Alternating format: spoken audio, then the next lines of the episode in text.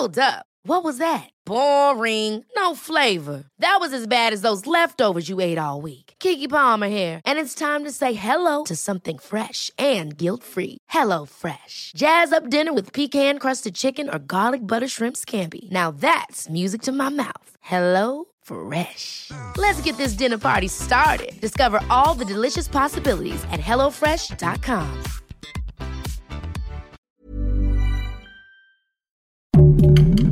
Heraldo Podcast, un lugar para tus oídos. ¿Sabes qué lugar ocupa Jalisco en cuanto a feminicidios a nivel nacional? Te lo contamos. Esto es Primera Plana de El Heraldo de México. El gobernador de Jalisco, Enrique Alfaro, sigue presentando los resultados que ha obtenido en cuatro años en materia de seguridad y a pesar de que aseguró que la mayoría de los delitos en el estado han disminuido del 2018 a la fecha, los feminicidios se han duplicado. De acuerdo con el Secretariado Ejecutivo del Sistema Nacional de Seguridad Pública, en 2018, cuando Alfaro recibió el Estado, hubo 33 feminicidios, pero en dos años se duplicaron, al pasar a 68 feminicidios. Mientras que en 2021 se registraron 83 casos. Entre enero y septiembre de este año, 152 mujeres fueron asesinadas a lo largo y ancho de Jalisco, es decir, un promedio de un crimen cada tercer día. Sin embargo, solo 22 son investigados como feminicidio, colocándose como el décimo lugar con más delitos de este tipo a nivel nacional. En su discurso, el gobernador descalificó estas cifras y aseguró que del total de personas denunciadas como desaparecidas, solo una de cada diez fue víctima de un delito, mientras que el resto solamente decidió irse de su casa por motivos personales. Además, dijo que muchos de estos incidentes han sido golpes del crimen organizado para desestabilizar su administración, por lo que pidió a los medios de comunicación y a la población en general no dejarse llevar por información falsa o torcida ¿Quieres estar bien informado? Siga Primera Plana en Spotify y entérate de las noticias más importantes.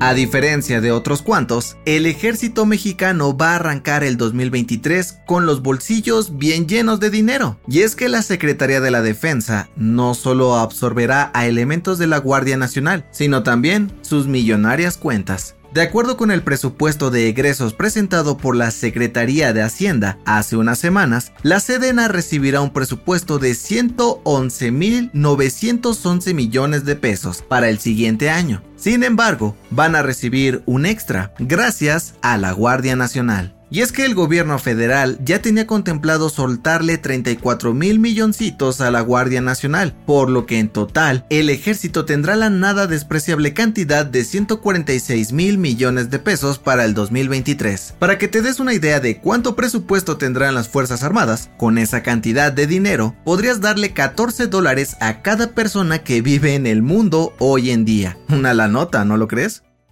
En otras noticias, el embajador de México ante la ONU, Juan Ramón de la Fuente, acusó a Estados Unidos de provocar daños como hambruna en Cuba debido al bloqueo económico, comercial y financiero que tiene contra la isla, por lo que pidió al gobierno de Joe Biden levantar estas restricciones y ayudar a mejorar su calidad de vida. En noticias internacionales, este miércoles, el ejército de Corea del Norte lanzó más de 20 misiles que impactaron cerca de la costa de Corea del Sur. Estados Unidos condenó el ataque por amenazar la seguridad mundial. Y en los deportes, buenas noticias para el Tri. El delantero Raúl Jiménez regresó a los entrenamientos con el Wolverhampton tras superar una lesión en la ingle por lo que se sumaría a la concentración de la selección mexicana en los próximos días rumbo al Mundial de Qatar 2022.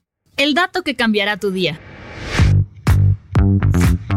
¿Has visto caras en las nubes, paredes, coches o hasta en cajas de cartón? No te preocupes, no estás loco. De hecho, es más normal de lo que piensas y, según la ciencia, incluso es un buen síntoma. De acuerdo con la Universidad de Toronto, ver rostros en objetos inanimados es un fenómeno psicológico conocido como pareidolia y sucede porque nuestro cerebro está tan acostumbrado a las caras humanas que intenta identificar estructuras similares, con ojos, nariz y boca, para hacerlo algo más familiar. Según los expertos, hacerlo es síntoma de que nuestras conexiones neuronales trabajan correctamente, así que no te preocupes si ves una cara en un objeto, preocúpate si ésta se mueve. Yo soy José Mata y nos escuchamos en la próxima. Esto fue Primera Plana, un podcast del Heraldo de México. Encuentra nuestra Primera Plana en el periódico impreso, página web y ahora en podcast. Síguenos en Instagram y TikTok como El Heraldo Podcast y en Facebook, Twitter y YouTube como El Heraldo de México. Hasta mañana.